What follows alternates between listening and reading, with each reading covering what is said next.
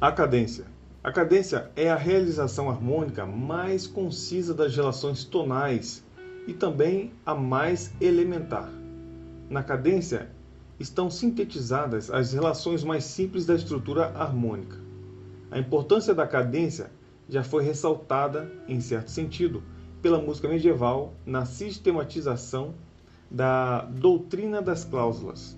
A cadência está sempre presente em todos os fenômenos artísticos, porque ela é uma das mais simples realizações da lei estética dos contrastes. Então, a cadência está sempre presente em todos os fenômenos artísticos, porque ela é uma das mais simples realizações da lei estética dos contrastes. Sob o ponto de vista harmônico, a cadência está de modo vital ligada às propriedades estéticas das funções. Constitui também uma demonstração flagrante da importância dos chamados graus tonais, pois é essencialmente sobre eles que ela se apoia. Então, constitui também uma demonstração flagrante da importância dos chamados graus tonais, pois é essencialmente sobre ele que ela, a cadência, se apoia. Tentando esclarecer os motivos que levam a cadência a apoiar-se sobre os graus 1, 4 e 5, Kurt fala sobre uma tensão dominante que existe sobre sempre nas terças maiores, no acorde de tônica. Então, assim, segundo Kurt, é, é essa energia latente na terça que faz que a faz agir como uma sensível que leva a subdominante. A tensão criada atingir, atingiria o auge na dominante para resolver sobre a tônica. Então, repetindo aqui, ó, tentando esclarecer os motivos que levam a cadência a apoiar-se sobre os graus 1, 4 e 5, Curtis fala de uma tensão dominante que existe sobre é, sempre nas terças maiores é, do, no acorde de tônica. Assim, segundo Kurt, é essa energia latente na terça que a faz agir como uma sensível que leva a subdominante. A tensão cria, criada atingiria o auge na dominante para resolver sobre a tônica. A teoria de Kurt é uma hipótese, mas não explica. Penso, entretanto, que uma explicação razoável pode ser encontrada na dinâmica da teoria funcional, que permite a um mesmo acorde exercer diferentes funções. O acorde Dó Mi Sol, em Dó maior, exercendo a função de tônica, é elemento de estabilidade, mas se transportarmos a tonalidade a uma quinta abaixo, para Fá maior, o mesmo acorde exercerá a função de dominante. Dó Mi Sol exercerá a função de dominante, pois é o quinto grau, correto? A terça maior, que é o Mi, agindo como sensível, resolveria sobre o Fá, justamente a subdominante de Dó maior.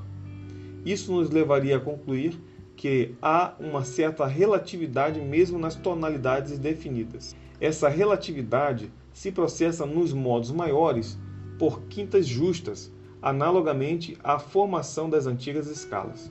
Mas o que interessa no momento é a passagem da tônica para a subdominante. A explicação desse movimento poderá talvez ser encontrada com mais felicidade em motivos de ordem estética. Sabemos como, em certos dramas e em certas óperas, o ponto culminante é preparado por um momento de expectativa, que visa criar a tensão necessária à atmosfera final. O processo da preparação de, um, de uma grande tensão por uma relatividade é, relativamente mais fraca, tensão mais fraca, é usado musicalmente quando, por exemplo, uma tríade de subdominante antecede um acorde, um acorde de sétima dominante.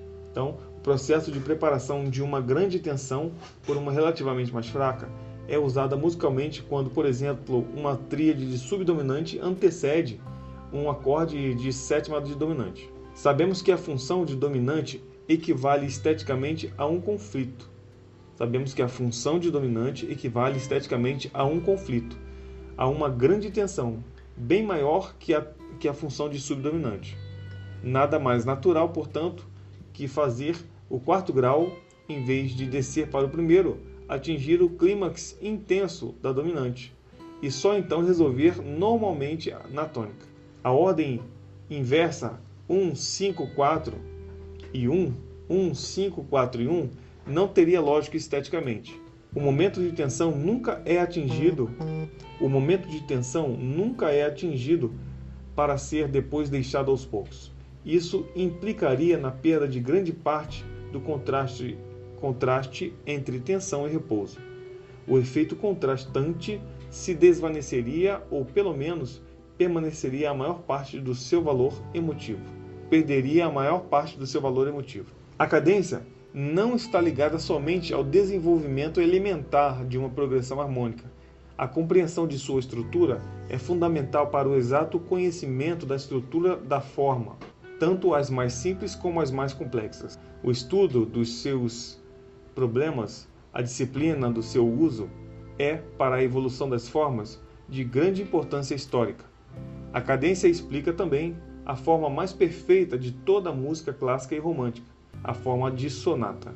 E dizemos a mais perfeita porque ela apresenta no mais alto grau a unidade absoluta dos princípios estéticos formais da repetição e do contraste. Estamos falando da sonata. A cadência explica também a forma mais perfeita de toda música clássica e romântica, que é a forma sonata. O primeiro trecho da sonata, denominado forma sonata, é principalmente o que nos interessa. Esse primeiro trecho se divide em duas partes, embora alguns teóricos a dividam em três. A primeira dessas, dessas duas partes, por sua vez, se subdividem em outras duas, como consequência da exposição do, de, dos dois temas diferentes, sendo que o primeiro aparece a tônica e o segundo na dominante.